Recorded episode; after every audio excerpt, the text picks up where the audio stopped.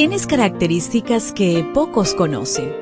Como mujer, a veces sientes que no te entienden. Felizmente existe la devoción matutina para damas. Porque no hay nada oculto para aquel que te creó. Bienvenida.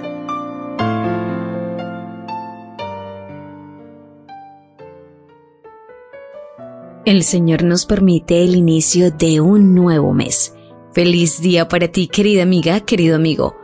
Primero de marzo.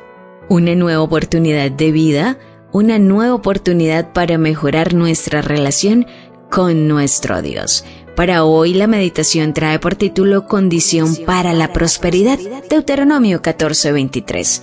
Y comerás delante de Jehová tu Dios en el lugar que él escogiere para poner allí su nombre el diezmo de tu grano, de tu vino y de tu aceite, y las primicias de tus manadas y de tus ganados, para que aprendas a temer a Jehová tu Dios todos los días. Usar el diezmo mensual de nuestros ingresos laborales para los gastos de la iglesia local, donaciones a los pobres o en celebraciones conjuntas de los fieles no es bíblico. Sí, es cierto que los israelitas daban por lo menos tres diezmos, pero fíjate en las importantes distinciones que había entre ellos. El primer diezmo se separaba al colectar la cosecha o vender un animal. Levítico 27 versículos 30 al 32 hace referencia a cómo separar este diezmo. Números 18, 21 al 24 explica que era entregado exclusivamente a los levitas o sacerdotes, a fin de que dedicaran todo su tiempo a instruir en el templo y a hablar a la gente sobre la ley de Dios. Este es el diezmo que equivaldría a nuestro diezmar hoy. Un segundo diezmo era sacado anualmente. Esto lo puedes confirmar en Deuteronomio 14 versículos 22 al 27. Y era para compartirlo y celebrarlo en familia. El comentario bíblico adventista el tomo 1 en la página 1015 dice, se considera generalmente que el diezmo mencionado en estos versículos es el segundo diezmo, que debía consumirse en el tabernáculo como un banquete sagrado ante el Señor. Este era un diezmo anual, diferente al diezmo aplicado a los ingresos sistemáticos de la economía doméstica. El tercer diezmo era separado cada tres años con finalidad de compartirlo con los extranjeros, los huérfanos y las viudas.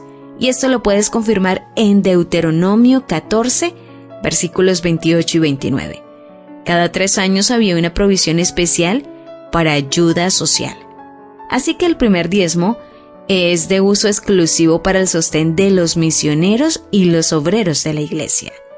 El segundo diezmo, que más bien es una ofrenda, cubre las necesidades de la Iglesia, sus ministerios y las necesidades de sus miembros.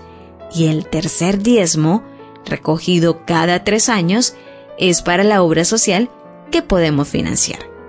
Uno de los propósitos del diezmo es enseñarnos el temor y la reverencia a Dios.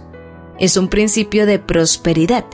Dios solo puede llenar las manos que van desocupándose.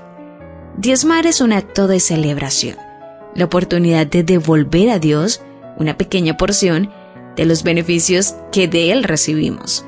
Cuando agradeces, siempre lo haces con una sonrisa. Dar hasta que nos duela tampoco es bíblico. Deberíamos dar hasta que se constituya en un acto de celebración. Segunda de Corintios 9:7 dice, Dios ama al dador alegre. Si ya eres fiel en la devolución de los diezmos, te animo a empezar un plan sistemático de ofrendar. Conozco personas que lo practican y prosperan en abundancia. El dinero, como la energía, solo fluye cuando está en movimiento y qué hermoso es moverlo hacia los intereses divinos y eternos. ¿Lo ves? ¿Te das cuenta? Tu creador tiene el manual perfecto de tu estructura femenina la devoción matutina para damas vuelve mañana. Gracias a Canaan Seventh Day Adventist Church and DR Ministries.